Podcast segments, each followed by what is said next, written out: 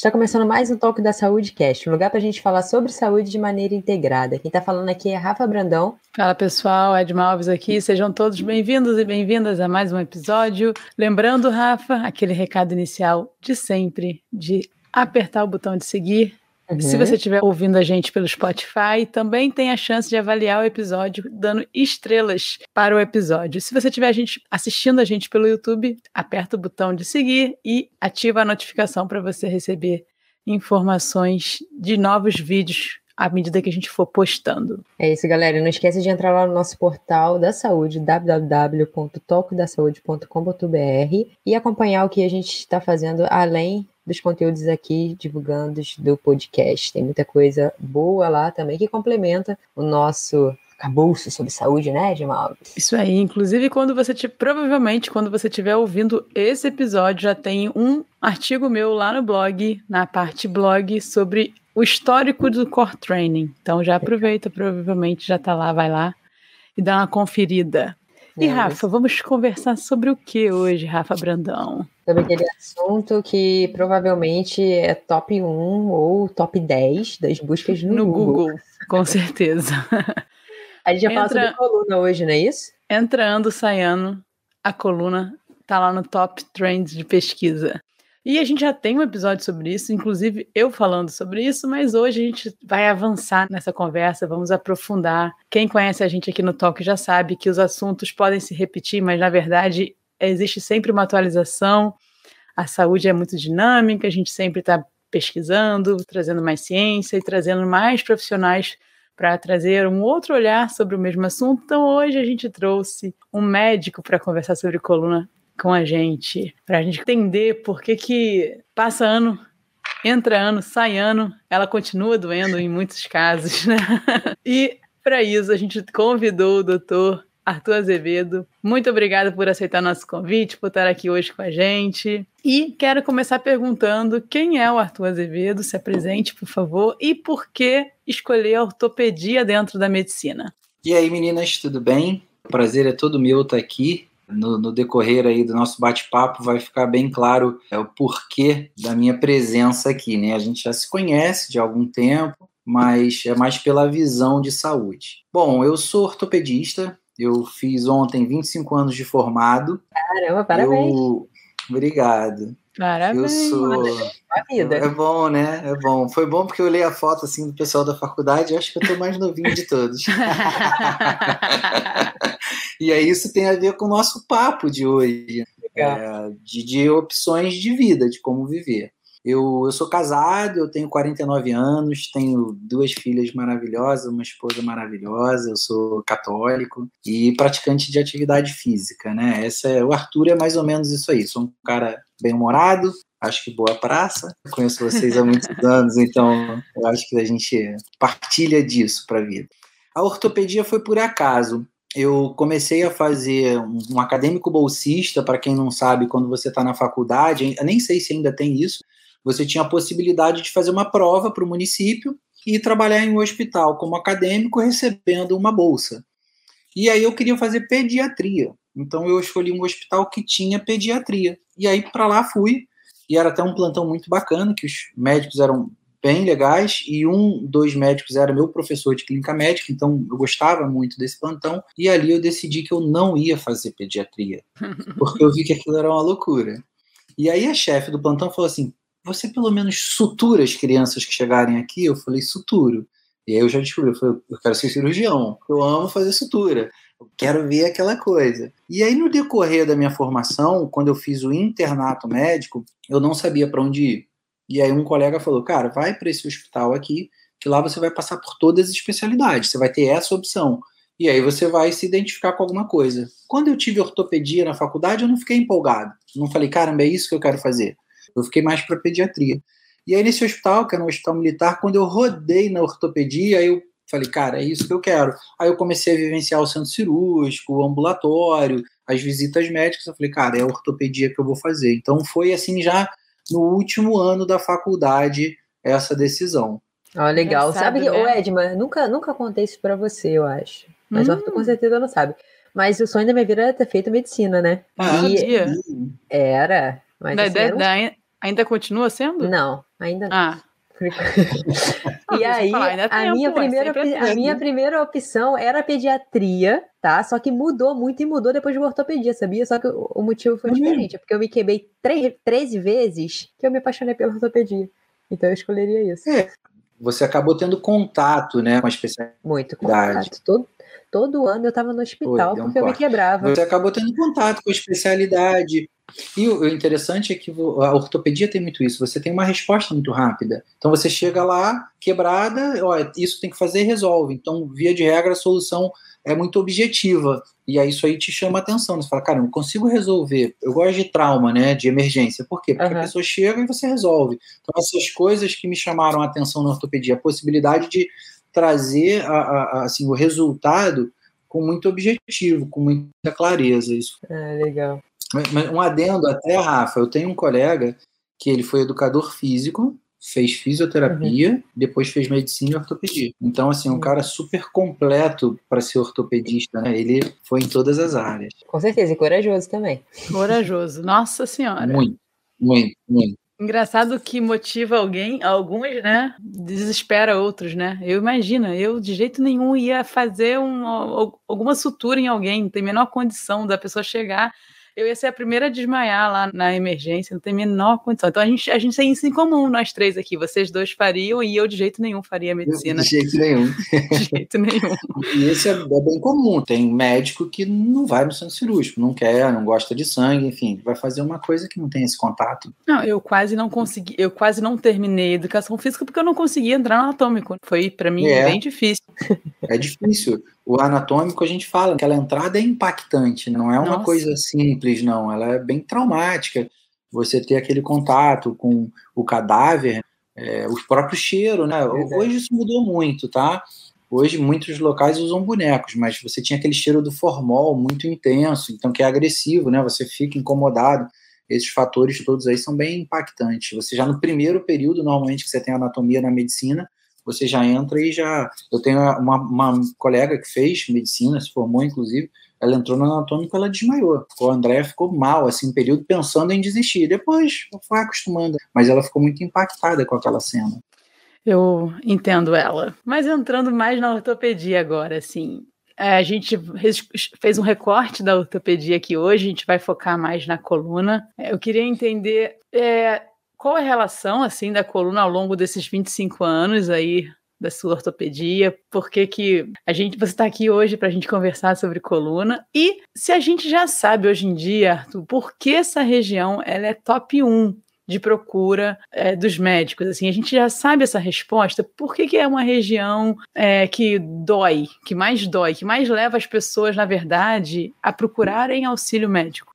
É, ela é a primeira queixa de dor né, a nível mundial nos consultórios médicos. Então, quando você for lá colocar, realmente ela é a primeira queixa e a maior queixa de dor no consultório médico. Tem algumas teorias, e teorias que são aceitas já, né, não é só teoria, na verdade já está concluído, que tem muito uma questão física, mecânica, por, principalmente a lombalgia, falando da lombalgia, por conta da posição anatômica que a coluna lombar tem, ela tem aquela curva da lordose, que é, é o que deixa o bumbum empinado, vamos dizer assim, para o leigo entender, e tem uma questão muito dos vetores de força. Então ela recebe uma carga axial e de cisalhamento muito forte, ou seja, ela recebe uma força uma direção para baixo e para frente. Tanto é que os discos mais acometidos são os discos da região de L4, L5, L5, S1, são os dois últimos discos, porque eles são mais inclinados.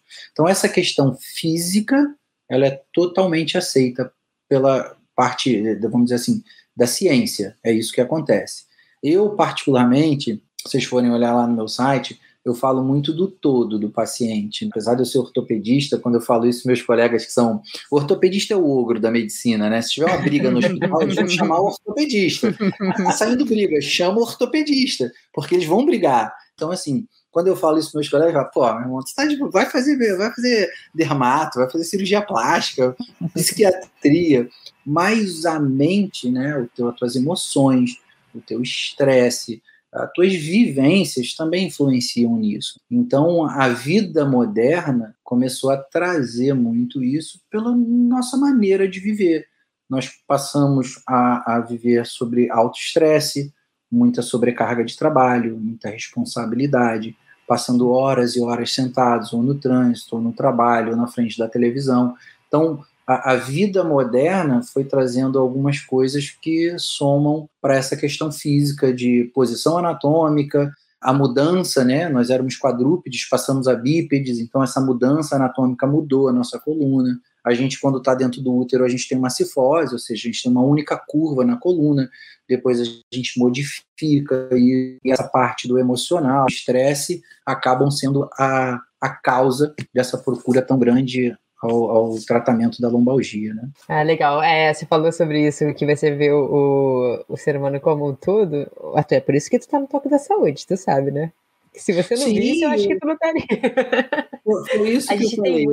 É, é, isso faz toda a diferença. A gente tem um paciente em comum que tinha esse fator também ligado, não era só o físico, né? Aham, bastante, né? A gente tá, e quando começa a ler, se aprofundar nos estudos, a gente vê que, que a ciência realmente está inclinada a entender o ser humano como um todo, né? As pessoas, os estudos, da, as áreas estão realmente se juntando, porque tá vendo que uma sozinha não está conseguindo resolver o problema de muitas pessoas. Mas falando um pouquinho é, mais é, nesse assunto que a Edma falou, Existem algumas queixas mais comuns quando o assunto é coluna, por exemplo, que chega aí na, no consultório? Tem. O mais comum, né? É, é, a gente procura muito médico quando a gente tem dor, quando a gente tem incapacidade. Aparece um negocinho na tua pele, se ele não dói, se ele não coça, você deixa ele ali. Aí, se ele começa a aumentar, você pode até pensar em ver. Mas se ele doer, você vai procurar. Caramba, isso aqui tá aqui um mês e tá doendo. Eu vou ver. Uhum. Então, a dor é um sinal de alerta. Então ela você costuma ir por causa disso. E a outra questão é a tua limitação de vida, normalmente relacionada ao trabalho ou à atividade física. Ou seja, eu não estou podendo ir trabalhar, está afetando o meu trabalho. Ou agora eu preciso ir ao médico. Ou eu não estou conseguindo praticar meu esporte, fazer minha atividade física adequadamente. Então eu vou ao médico. Porque muita gente acaba fazendo a automedicação. Eu tenho uma lombalgia, ela não me atrapalha tanto, vou tomar alguma coisa. Meu vizinho já tomou esse remédio, funcionou. Às vezes o cara teve uma dor que foi de origem renal, uma lombalgia renal, por um cálculo. Ele tomou um negócio, melhorou, ele dá para o amigo. Então, é isso, é incapacidade física para o trabalho e para a atividade física. É o que faz mais procurar o ortopedista. Eu imagino que para outras regiões seja muito comum as questões traumáticas, uh, entorse de tornozelo, joelho, uh, ombro. Na coluna, isso é comum ou não?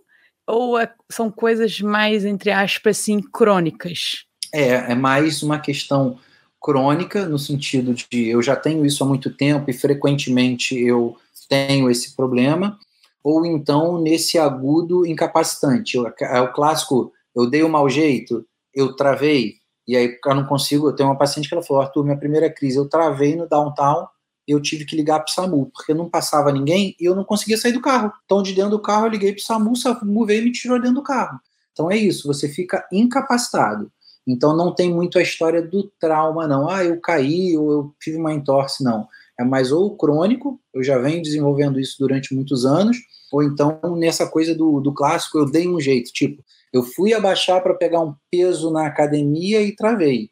Eu tenho uma história dessa na Baritec. Eu estava malhando uma vez, e aí eu olhei o Beto, o Beto na época era ainda acadêmico de, de vocês lá, estagiário, e aí ele estava abaixado com um cara deitado no chão. Eu falei, será que ele está orientando um abdominal?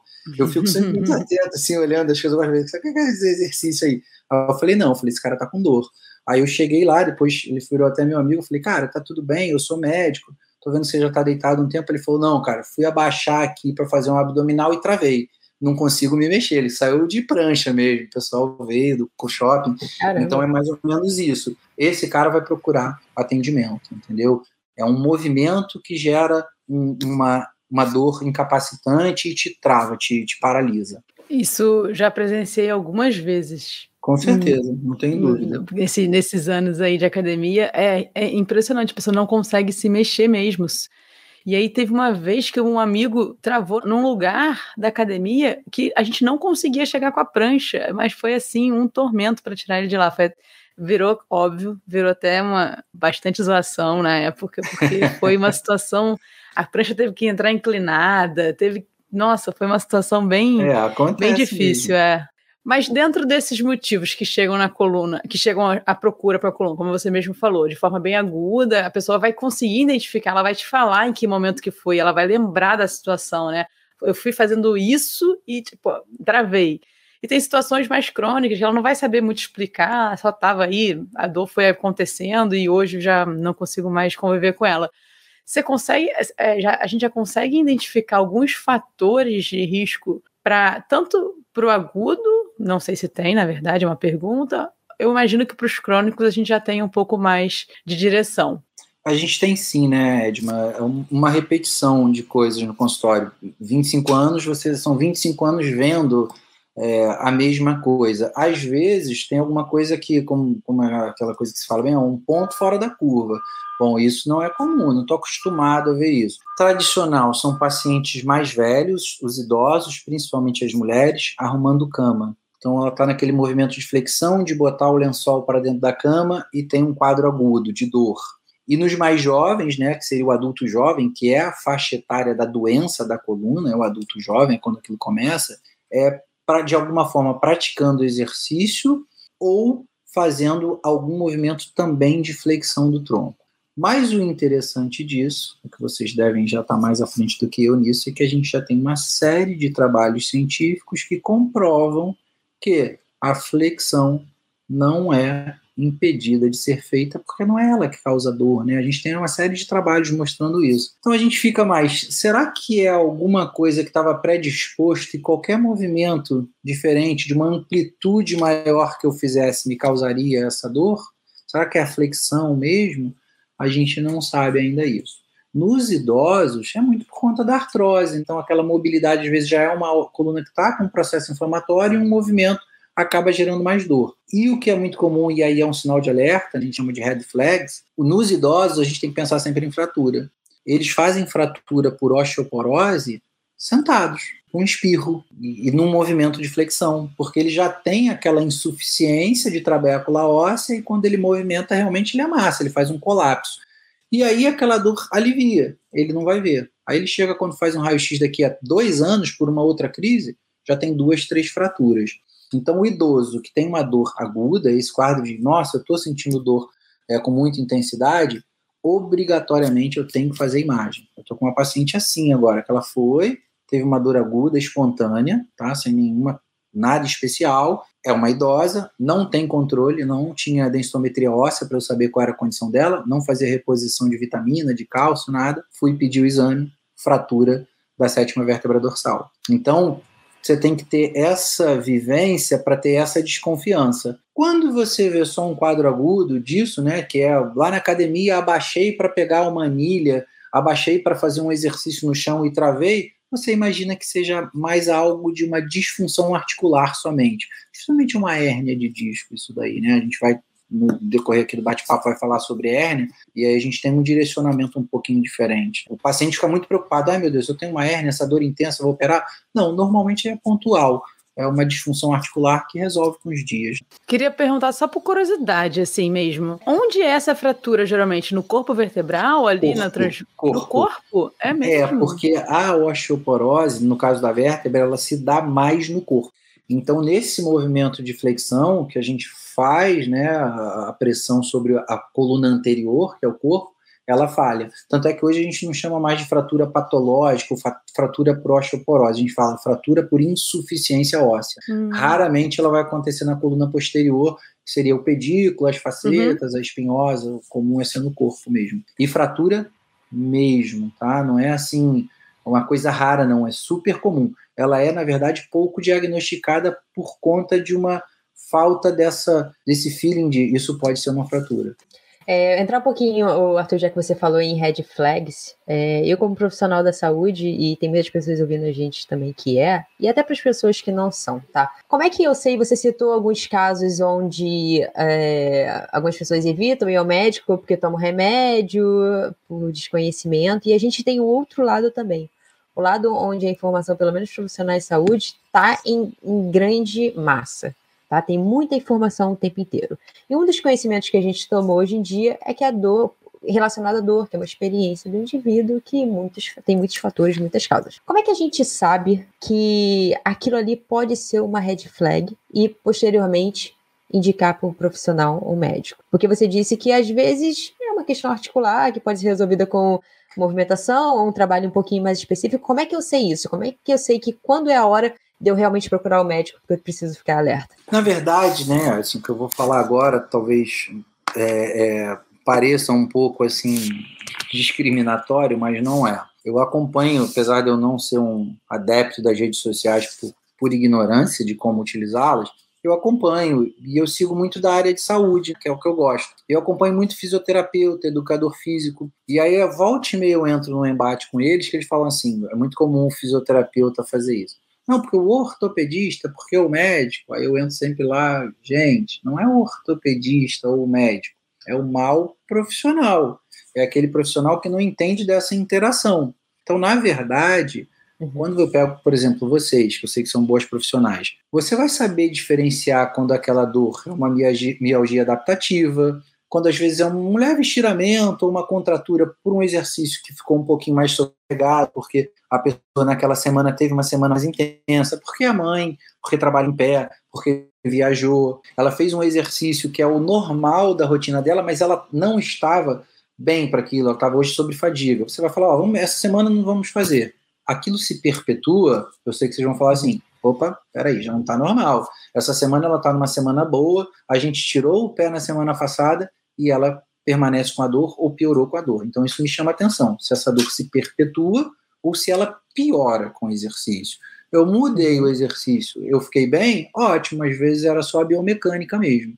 Então a gente precisa entender isso. A perpetuação da dor ou a piora da dor é um sinal de alerta. Se eu tenho essa dor em um horário específico noturno, é um sinal de alerta. Por quê? Porque eu tenho que pensar em tuberculose. A tuberculose óssea, ela pode pegar a coluna e essa dor pode ser noturna. Se eu tenho febre, porque pode ser uma, uma espondilodicite. Um exemplo, um paciente, você tem um atleta aí, um aluno seu de 60 a 70 anos, que fez uma infecção urinária. Começa a ter dor lombar e tem febre, eu, a primeira opção é, esse cara fez uma uretrite e ele está fazendo uma espondilodicite, eu não posso descartar. Então é uma red flag, dor lombar com febre, dor lombar noturna ou com história de tumor. Ó, eu tenho uma história de tumor há dois, três, cinco anos atrás e tô tendo dor lombar de repetição agora. Opa, qual é o teu tumor? Ah, um tumor de próstata. É muito comum dar metástase para a região óssea. Então, eh, são coisas que eu vou ficar atento.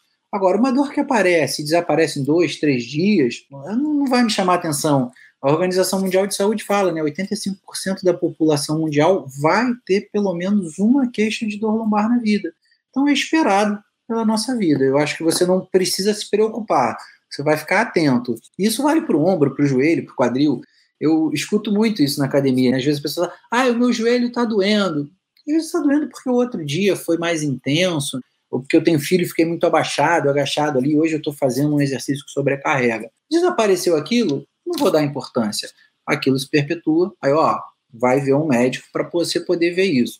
Uma coisa que acontece muito hoje é que muitas vezes eu vou direto ao fisioterapeuta. E não é errado. Eu mesmo, a minha orientação é: olha, eu te diagnostiquei, agora você vai tratar com fisioterapeuta e educador físico. Mas é importante você entender que às vezes você precisa passar. Eu peguei um paciente que estava quatro meses tratando uma cervicalgia, meu paciente antigo até, foi no físico, está tratando, melhora, piora, melhora, piora, até que ele falou: cara, eu vou ver isso.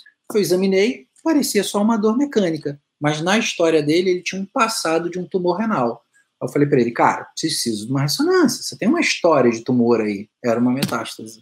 Eu vou operar ele agora, operar ele semana que vem. Então, assim, mas quando você examinava, parecia ser só uma dor mecânica, muscular, ligamentar ali, enfim. Um cara de 56 anos tem artrose, deixa para lá. Então, quando você vai ao, especiali ao especialista, você tem uma visão diferente, entendeu? Você aborda o paciente com mais ferramenta, porque aquele é o teu dia a dia. Então eu acho isso. Se você tem a dor, melhorou, vida que segue. Se eu tenho a dor e eu tenho já uma lesão, pô, tenho uma hernia de disco. Se você não entende, cara, vai. Ou se não, vida que segue. Vamos tocar o barco. Não melhorou? Vamos avaliar isso aí com o médico, com o fisioterapeuta, vamos avaliar. Ótimo. Eu sou sempre da opinião de você indicar, quando me pedem, um profissional que você tem certeza que ele vai ter esse tempo na sessão dele, seja na sessão do atendimento com médico ou com fisioterapeuta, para fazer essa triagem de, de, de, flags, né? Assim como as red flags, tem as, as, as, as, bandeiras amarelas também, que são muito importantes. Então, hoje, o profissional de educação física, ele não, a não ser que ele faça isso, ele busque esse conhecimento sozinho, mas não é da competência da profissão dele fazer essa análise. Então é muito importante que quem ele indique, ele confira se esse profissional tem essa capacidade de fazer, e em algum momento da sessão ali, ele faça esse histórico, essa análise das red flags e das yellow flags. Porque, na minha opinião, assim, você indica, e a pessoa é só um mecânico também, ela só vai olhar para esse olhar mecânico, também não me serviu muito, porque né, o, o olhar mecânico a gente até tem bastante habilidade é, de olhar, né? Talvez até mais do que a gente. Exata, exatamente. Então, eu sempre me preocupo de, de me cercar de profissionais que tenham essa capacidade. E esse momento da sessão. Um olhar mais realmente, amplo, né? É, e de, de ter esse momento de escutar o paciente, de é, escutar isso, a pessoa. Eu sou 25 anos formado, então eu considero que eu sou um, um médico mais antigo um pouco, e a anamnese, ela é fundamental você consegue coletar, pelo menos na minha especialidade, quase todos os dados que você precisa para o diagnóstico na anamnese. Às vezes os casos são mais difíceis, vocês têm alunos que você faz o protocolo e não funciona, você tem que lá dar seu jeito de mudar eh, para ele ter uma resposta de hipertrofia ou de mobilidade ou o que seja. E para mim também é igual. Às vezes a anamnese não me ajuda tanto, fica um pouco difícil, mas de uma forma geral, escutar o paciente como um todo, tudo, e aí eu direciono, eu começo a falar que o cachorro dele isso aquilo, eu venho para cá de novo, ele começa, eu trago para cá, eu, eu, dou um, um cerne para ele, mas normalmente quando eu acabo uma anamnese, eu já sei para onde eu vou. É claro uhum. que às vezes eu, opa, não, não era o que eu estava pensando, não. Mas de uma forma geral, eu consigo já direcionar o meu exame físico porque eu acho que é. Eu, eu tiro uma hora de consulta para cada paciente. Eu, a, a, minha maior parte é na anamnese. O meu exame clínico, se eu enrolar muito, se eu examinar de cima e embaixo, eu levo 10 minutos. Vamos botar isso, for uma idosa, 15. Então, o meu tempo é da anamnese. É de ouvir, tentar entender o que, que ele realmente está sentindo, às vezes fazer com que ele consiga me dar é, algo mais, porque muitas vezes ele chega lá com o ombro doendo, com a coluna doendo, e ele quer falar só daquilo e tem alguma coisinha mais para eu tirar dele, então eu gasto muito tempo ouvindo, Edmund. Bacana, é fundamental isso, né? Fala galera, uma pausa aqui no episódio porque temos novidade. Para você que é do Rio de Janeiro ou próximo, estudante ou formado em educação física ou fisioterapia. Provavelmente, se você é assíduo aqui no Toque da Saúde, você sabe que o nosso raciocínio, a nossa prática é muito baseada no raciocínio evolutivo. Então, nós vamos te dar a oportunidade de beber da mesma fonte que a gente bebeu, que é o curso FBA. Está confirmada a turma para o Rio de Janeiro, de 2 a 5 de novembro de 2022. E claro, o Toque da Saúde tem cupom. Então, se você quiser ganhar 15% de desconto nessa turma, é só você ir no site www.cursofba.com ou vem aqui na descrição desse episódio e só colocar lá o cupom TALK da Saúde, sem acento nu e tudo junto. Serão quatro dias de muito conteúdo teórico e prático para você saber como funciona o raciocínio evolutivo na saúde e no movimento. Então, galera, não perca, use o nosso cupom e a gente espera lá. Boa, Rafa. Então fica aqui o convite para você se inscrever nesse curso e encontrar com a gente de 2 a 5 de novembro no curso FBA Movimentação. Mas Arthur, imagino que nesses 25 anos de formado, né, e, e, mais especificamente os anos onde você se dedicou a estudar sobre esse assunto, muita coisa tenha mudado, inclusive no tratamento. É, hoje, qual é a recomendação que a gente tem? Nesses casos, é, mais especificamente a, a, coluna, tá? Mas se você vê alguma, alguma semelhança nos outros, pode abrir, sem problema nenhum. É, a gente tenta cada dia mais ser menos invasivo, né? Deixar com que o corpo responda, ele resolva. Quando você diz invasivo, você quer dizer o quê? Cirurgia ou outras coisas? Cirurgia. Tá. Quero cada dia mais operar menos. Eu quero buscar formas conservadoras de resolver. E propriamente nas cirurgias, que sejam cirurgias menores. e utilizar o menos possível drogas, medicamentos. É, é claro que eu atuo com dor, então é natural que eu use mais medicamento, eu trabalho muito no paciente. Quem me procura, normalmente, diria 99%, menos um pouco, 95%, porque eu trabalho com deformidades também, que não traz dor, é só o desvio de, de alguma articulação, ele vai estar tá com dor. Então, via de regra, eu vou prescrever alguma coisa. Contudo, também como eu sou muito especializado, ou seja, eu tenho um foco, normalmente o paciente vem de alguém, então ele já vem prescrito. Muitas vezes eu faço só ajustes, ou acrescento alguma coisa, eu tiro e troco. Essa maneira de abordar o tratamento, a gente tem que entender quem é o paciente, como é que é a vida dele, né? Falando de saúde mesmo, né? Esse cara, ele é hipertenso, ele é diabético, ele é obeso, né? A obesidade hoje é, é, é uma endemia aí, né? A gente tem uma epidemia, desculpa, a gente tem obeso para todo lado. Minha esposa é anestesista, ela toda semana tem dois dias da semana anestesiando obesos. Tem vezes que ela faz seis cirurgias para obesos. Então, assim, é uma preocupação. Esse paciente tem que ser tratado diferente, porque esse paciente ele não faz atividade física. Esse paciente é sedentário, ele tem comorbidade. Então, eu vou abordar ele diferente de vocês. Então, a particularidade do paciente vai ser o mais importante. O nosso objetivo é fazer com que ele melhore o mais rápido possível, preferencialmente sem cirurgia, e que ele inicie ou retorne para a atividade física o quanto antes. O que, que a gente sabe hoje? Que a atividade física é fundamental, hoje já de alguns anos, na verdade, para o tratamento da lombalgia. Preciso de exercício. Na verdade, qualquer articulação, mas a coluna principalmente ela ali é o nosso eixo, né? Então, melhorou da dor, exercício. Não precisa ficar sem dor, não. Se a dor está suportável, eu não preciso mais de medicamento, eu tenho mobilidade, vamos começar exercício. E aí, é claro, não dá para eu ir para academia sozinho se eu não sei prescrever exercício. Aí eu preciso do educador físico e muitas vezes até de um fisioterapeuta. Eu posso trabalhar a fisioterapia, que o fisioterapeuta faz muito isso, com exercício. Não é mais aquela coisa, vou fazer o TENS, o ultrassom, e vou esperar. Não, eles dão bastante exercício de mobilidade, de ativação é, muscular, controle neuromotor.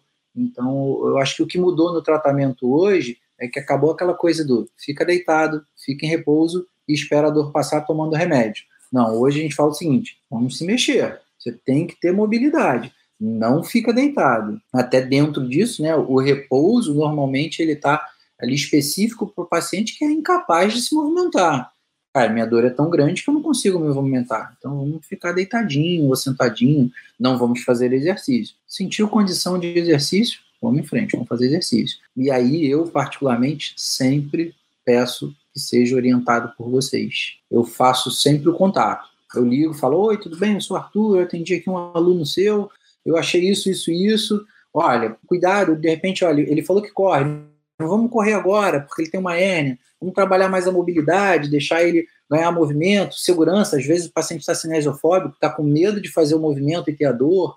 Então é, é mais isso o tratamento hoje: exercício, mobilidade e diminuir a dor da maneira menos agressiva possível. Em termos cirúrgicos, né, já que a gente está falando de tratamento, hoje a gente faz cirurgias menores, cirurgias minimamente invasivas, que são por acessos pequenos, que não tem muito corte e por via endoscópica, inclusive, né? Eu, atualmente eu faço bastante endoscopia. É, hérnias que eu tinha que abrir antes, hoje a gente com um, um orifício de um centímetro, dois no máximo, a gente entra com endoscópio, grosseiramente falando, é como se fosse uma artroscopia de joelho ou de ombro, né? Que é mais difundida. A gente vai lá, tira a hérnia, o paciente vai embora duas horas depois do procedimento, já praticamente com analgésico só para tratamento. E com resultado bem legal. Eu operei agora um jogador de basquete, ele joga na Europa, ele está com uma semana, agora está com 10 dias de operado. A reabilitação dele com fisioterapeuta já é toda de gestual do esporte. Ele joga de pivô, então é fazendo proteção, girando na, na bola. É, todo o trabalho dele voltado para a cor, para mobilidade, é com o gestual do esporte do basquete na posição de joga, porque permite, né? Então, isso também acelerou muito o processo de recuperação. Ah, e já está com a musculação. Já falei com o preparador físico dele, porque ele ainda está no Brasil, e o preparador físico já está trabalhando também. Então, assim, você hoje consegue acelerar esses processos no esporte. Muito legal. Arthur, como você mesmo falou, na academia a gente acaba conversando com muita gente, a gente escuta muita história, a academia é um lugar bom para isso, para ficar atualizado, né? e Aprendo às vezes com meus pacientes. É, o, uma coisa assim que eu vi de diferença nesse tempo também meu de academia é que antigamente era uma decisão muito mais top-down a, a, a, cirurgia, né? O médico falava, tem que uhum. operar. E aí o cara só aceitava, ia lá, tem que operar, tem que operar. Eu, pelos casos que eu tenho visto, o médico coloca como outras opções, né? Explica, ó, se você operar, você vai ter esses benefícios aqui, você provavelmente vai sair desse quadro de dor mais rápido, eu vou te dar isso, isso, mas você vai ter que fazer isso, isso, isso, isso. Se você não operar, talvez você demore um pouco mais para sair do quadro, mas é possível e tal. Então, eu acredito que também uma coisa que evoluiu foi essa decisão compartilhada da, da, da, cirurgia, sim ou não. É uma percepção correta? Você acha que isso também mudou ao longo do tempo?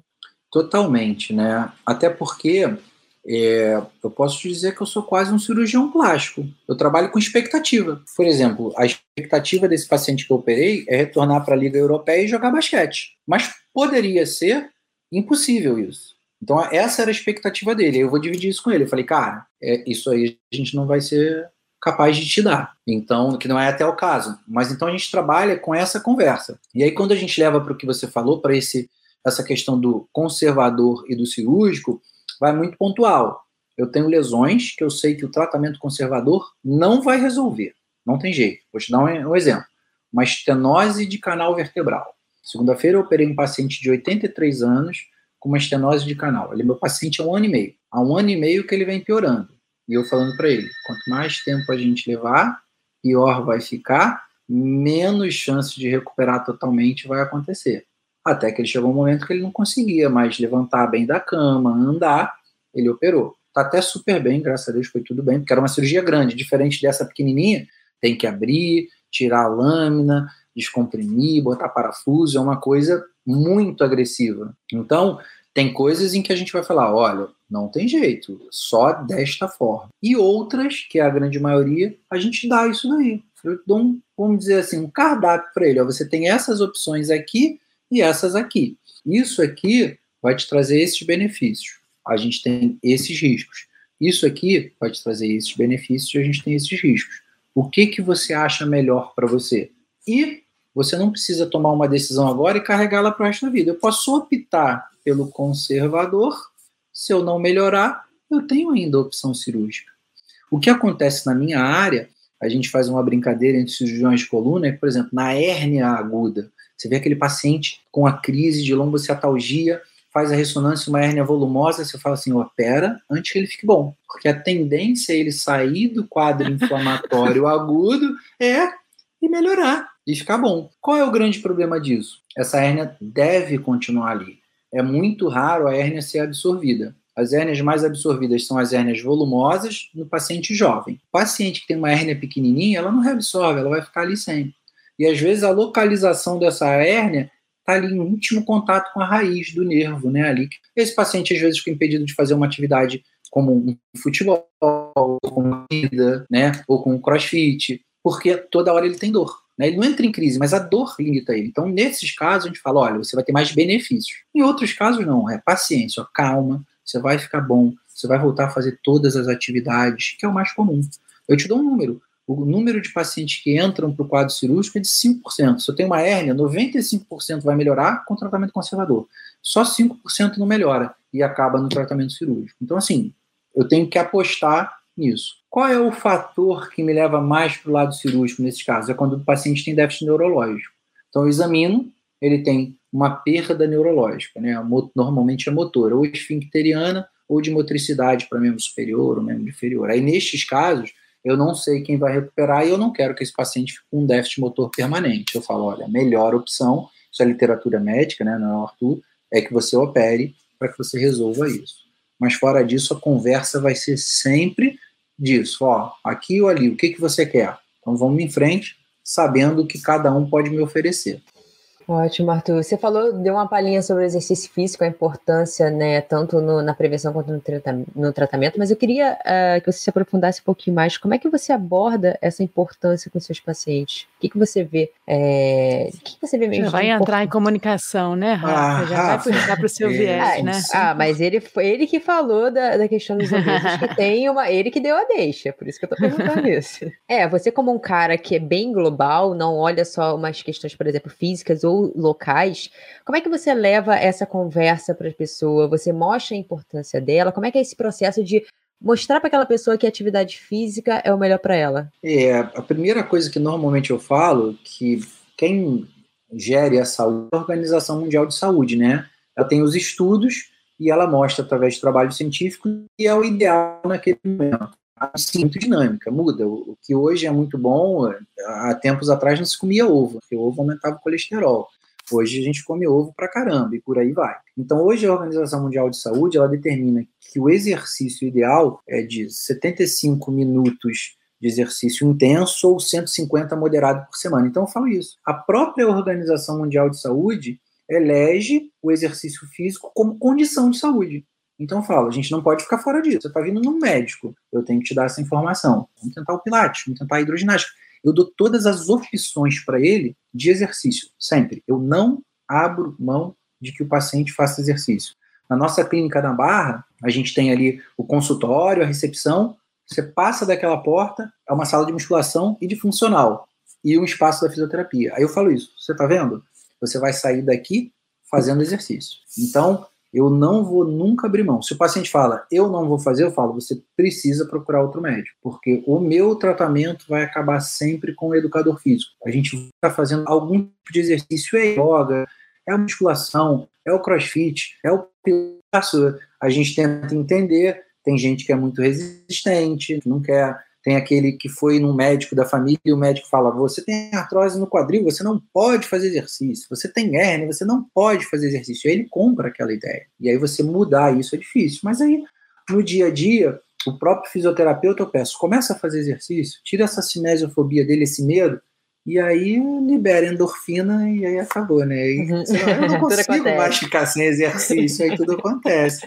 Então é, é isso, é é trazer a confiança para ele de que ele vai poder fazer. Falar, você pode fazer. Eu tenho um monte de vídeo de paciente meu operado fazendo esporte, todo tipo de esporte. Eu falo, ó, vou te mostrar aqui, ó, esse cara operou a coluna, olha o que ele está fazendo. Ah, mas pode? Pode. Ó, esse paciente tem hérnia, olha o que, que ele faz. Ah, doutor, não sabia que podia o que teu olho vê é mais fácil de você acreditar. Quando eu só te uhum. falo, você, ah, esse cara tá me falando aí porque ele é sócio da Baritec, ele quer que eu vá pra Baritec, ah, ele, ele ganha um dinheiro lá da Edma, da Rafa. Então você. Não é a coluna mostra, dele, não é a coluna, não é a coluna dele. dele, não tem como. Aí quando você mostra, o cara fala, é, realmente é possível. Aí é um poder de convencimento, né, Rafa? É, é você uhum. ter ou não, né? Eu acho que isso. Eu acabo ouvindo muito isso no consultório. Ah, Arthur, você passa uma confiança para gente, né? Porque você vai trocando ali. Vocês passam muito mais tempo com o cliente. Então, se eu falar que tem que operar, e aí eu falo, Rafa, ó, fala aí com o teu atleta que ele tem que operar. Ele chega lá em você, ele, ele tá na dúvida. Aí você fala, cara, tem que operar. Aí ele, ah, então eu vou operar. Por quê? Uhum. Ele já confia em você. Ele tá com você há muito tempo. Então, meu papel é isso, é fazer ele confiar que o exercício vai ser a melhor coisa para o tratamento dele. É, é, é assim, bom. é o meio para o fim do tratamento, porque às vezes você está um pouco ainda impossibilitado, mas do meio para o final tem que ter exercício. Não pode ficar sem.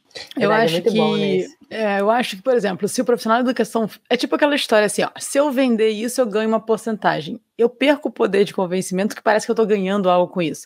Quando, sim, profissional, sim. quando o profissional de educação fala, é, profissional de educação física fala de movimento, parece que a gente está querendo, é, né, sei lá, isso é a solução de tudo porque ganhar, ele faz isso, né? É, ganhar dinheiro em cima da pessoa, tá inventando e tal. Eu acho que quando um médico fala isso, não é só pelo poder da medicina que ainda é relevante, sim, para o paciente. Mas eu acho que assim, pô, se uma outra área que ele não vai ganhar nada com isso, está me falando que é importante, então tem um peso maior. Eu acredito nesse sentido de não, não ser um ganho direto, dele não, não achar que é um ganho direto.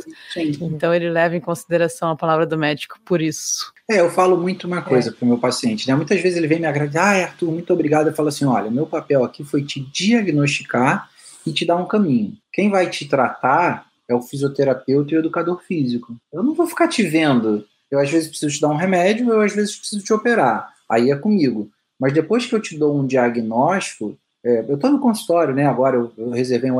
É, a, minha, a minha prescrição para ela foi exercício. Eu não encaminhei ela para fisioterapia, eu não encaminhei ela para nada. Eu falei: olha, deixa eu falar com o teu personal, você está praticamente boa. A gente vai fazer um trabalho de mobilidade, que você está com algumas limitações no quadril. A gente vai falar um pouquinho com ele para fazer um trabalho de é, liberação facial, exercícios de ativação muscular, porque teu glúteo não está funcionando bem. E às vezes tudo isso é que dá a lombalgia nela. Ela tem 46 anos, fez uma ressonância, tá cheio de coisinha, que é normal ter, mas a dor dela não é dali.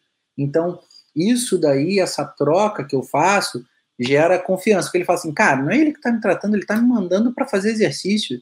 Ele vai, eu vou ser propaganda dele, alguém vai pedir um contato de um ortopedista, eu vou dali, ele está me mandando para fazer exercício. Bom, acho que realmente vai funcionar. E aí tem resultado. A, a grande uhum. questão é o resultado. Então, é, com exceções ali especiais, questões psicológicas, muitas vezes, restrições, porque a pessoa não quer fazer o exercício, não quer mudar de vida, é obeso, sedentário. Uhum. Mas aí a gente também trabalha em cima disso daí. É, entendo. Arthur, muito bom conversar com profissionais que têm um olhar bem amplo e não tem dúvidas que isso pode ser que tenha unido uh, a gente. Você, como médico, é uma das Sim. nossas opções. É um prazer ter você aqui no Toque da Saúde. A gente admira muito o seu trabalho. Então, a gente quer agradecer por você estar aqui dividindo. Antes da gente entrar agora na parte que é hardcore, não é, Edma? É, falar de coluna é fácil, Arthur. Agora que vem as perguntas difíceis do programa. Começando por essa. O que é saúde para você? Saúde. Saúde, eu acho que é uma confluência de fatores em que relaciona o teu corpo e tua mente. Né? Você tem que estar com né, corpo são, mente sana. Então envolve muita coisa. É, envolve ser feliz, é, envolve você fazer o que você gosta, é, envolve você estar com. Considera que é a tua família, não necessariamente quem nasceu do seu pai, da sua mãe, né? Quem você considera que é aquela pessoa próxima a você, é conviver com eles, é praticar atividade física, é fazer uma boa alimentação, é o que a gente fez aqui, beber água, é ajudar o próximo. Eu acho que a caridade, ela sempre retorna para você, ela não vai para o outro, ela acaba vindo para você. E já tem trabalhos que comprovam isso, quando as pessoas fazem caridade, elas se sentem muito bem, inclusive com mapeamento cerebral mostrando que as áreas de satisfação, de prazer, elas são ativadas nesse momento. Então eu acho que é isso, é você viver em harmonia com o mundo, com quem te rodeia, é tentar sempre avaliar as questões da tua vida de uma forma positiva. Eu acho que tudo isso é saúde. É, isso vai te fazer viver bem. A gente vai ter dificuldade, a gente vai ter um monte de obstáculo pela frente, mas é, isso faz parte. Foi, eu recebi uma mensagem legal ontem. Eu fiz 25 anos de formada. E o pessoal foi trocando. Falou assim: ai de saudade de você sempre chegar sorrindo. Porque eu chegava sempre na faculdade sorrindo, né? Assim, eu, eu acho que o sorriso fala muito, né? De quem você é, o sorriso espontâneo. É, então, acho que é isso: é a alegria, é estar com teus familiares, aqueles que você escolheu, que são para serem tua família, né? Independente de ser pai, mãe, de uhum. sangue ou não. É, e fazer uma boa alimentação, fazer atividade física se hidratar bem e ter um bom sono. Eu acho que isso é saúde. Ótimo. E uma experiência inesquecível? Ah, minhas duas filhotas, a vinda das duas das duas filhas para o mundo, isso daí é, é inesquecível. Isso foi assim, não tem como como eu mensurar alguma outra coisa que me fez tão feliz tão marcante para mim. Se você pudesse escolher alguém para dar aquela boa caminhada, bem longa, e poder conversar e perguntar o que você quiser, quem seria essa pessoa e por quê? Nossa, essa acho talvez a mais difícil. Olha, é, eu tenho 49 anos, então muita gente já passou pela minha vida. Eu acho que a pessoa mais marcante dança de vida para mim é minha esposa. Eu acho que a minha esposa, ela, ela é mais jovem, né? Tem 36, mas ela é uma pessoa muito sensata. Uhum. Então, as minhas conversas, ela com certeza é a minha melhor conversa sempre. Eu até falo isso para ela, falo, à noite vamos dar uma voltinha com os cachorros para a gente bater aquele nosso papo. então é sempre é sempre muito produtivo e ela me mostra sempre um lado que muitas vezes eu não vi. Ela tem uma visão é, muito boa. Então acho que eu escolheria essa caminhada. Já escolheria não, já escolhi, né, para essa caminhada longa ela. Muito bom. E se você pudesse ter uma habilidade, qual seria e por quê? Qualquer uma qualquer habilidade, ah, eu acho que seria a habilidade de, de transformar a vida das pessoas, né? De, de trazer felicidade é, para as pessoas, esperança. Eu acho que seria essa habilidade que eu escolheria, porque eu acho que a transformação do mundo vem da gente. Então, acho que se a gente está feliz, se a gente tem esperança, eu acho que a gente acaba transformando o mundo. Então, acho que seria essa habilidade, trazer alegria e esperança para as pessoas. Hum, é ótimo, Arthur. Boa. Amei todas as respostas. Bom, e a galera que está aqui ouvindo, uh, você falou que já é da Barra da Tijuca, Rio de Janeiro, bom. mas se quiser entrar em contato com você, onde é que a gente te acha? Eu atendo em dois consultórios, né, na Barra da Tijuca, em Ipanema. Aí tem um número de contato que você consegue falar com os dois, que eu posso falar aqui, que é o 980730011.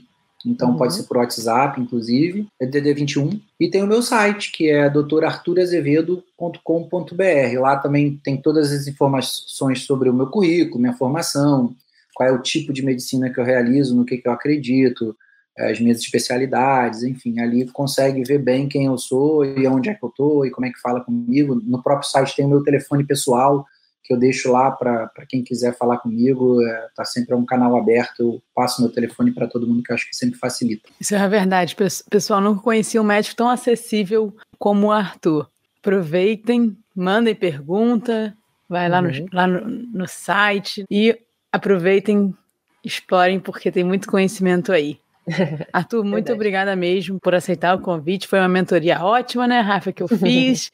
e você é chegou até aqui, você tem a obrigação de ajudar a gente compartilhando esse episódio para todo mundo que tem coluna. Ajudar não só a gente, é ajudar também quem vai receber essa informação maravilhosa, né, Poxa, né, A gente tem que encorajar é, é as pessoas. Informar.